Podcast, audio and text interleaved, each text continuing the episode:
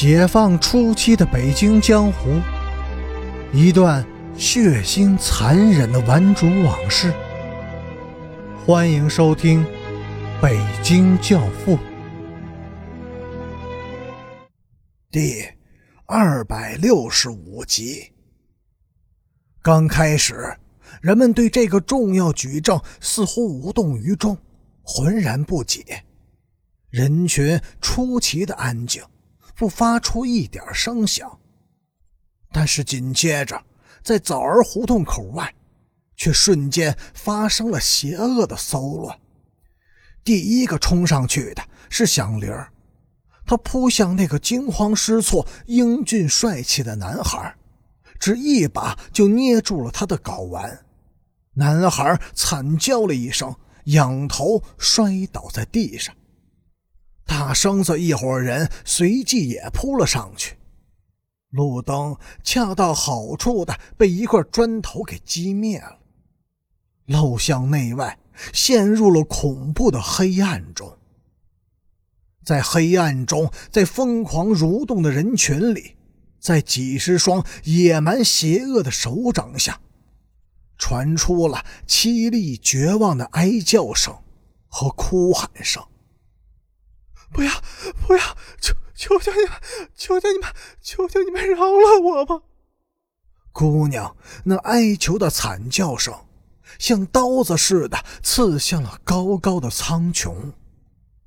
那个夜晚，天朗气清，晴和明澈，苍穹中星光闪灿，河汉辉煌。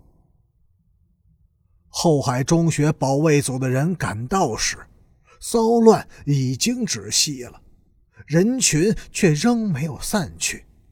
十几只手电筒的强烈光柱在地上那两具人体上肆无忌惮地晃动着。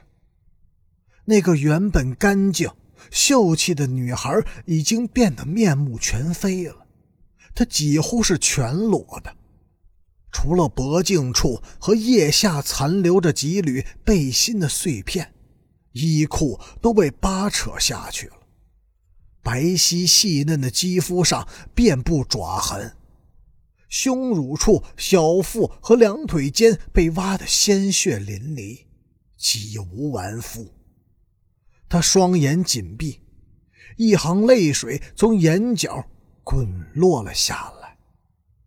男孩更惨，他的脸被打得乌黑青肿，半只耳朵被咬得卷了上去。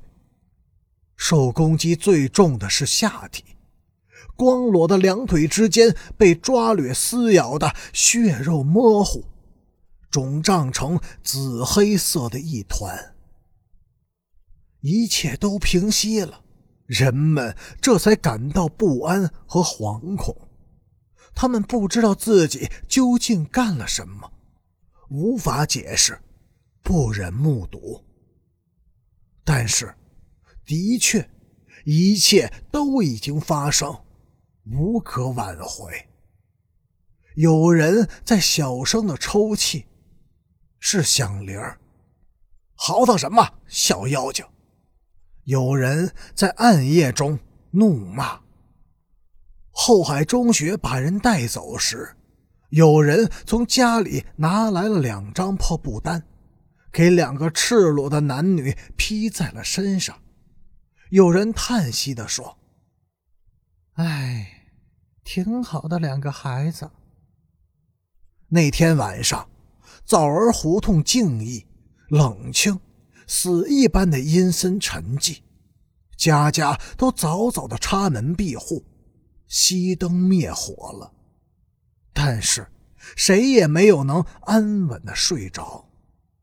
夜深以后，先是不知从谁家飘出了一阵婴儿嘹亮般的啼哭声，哭声过后，夜空中隐隐传来一声沉郁的嘶吼：“家里有大姑娘的，都给我交出来！”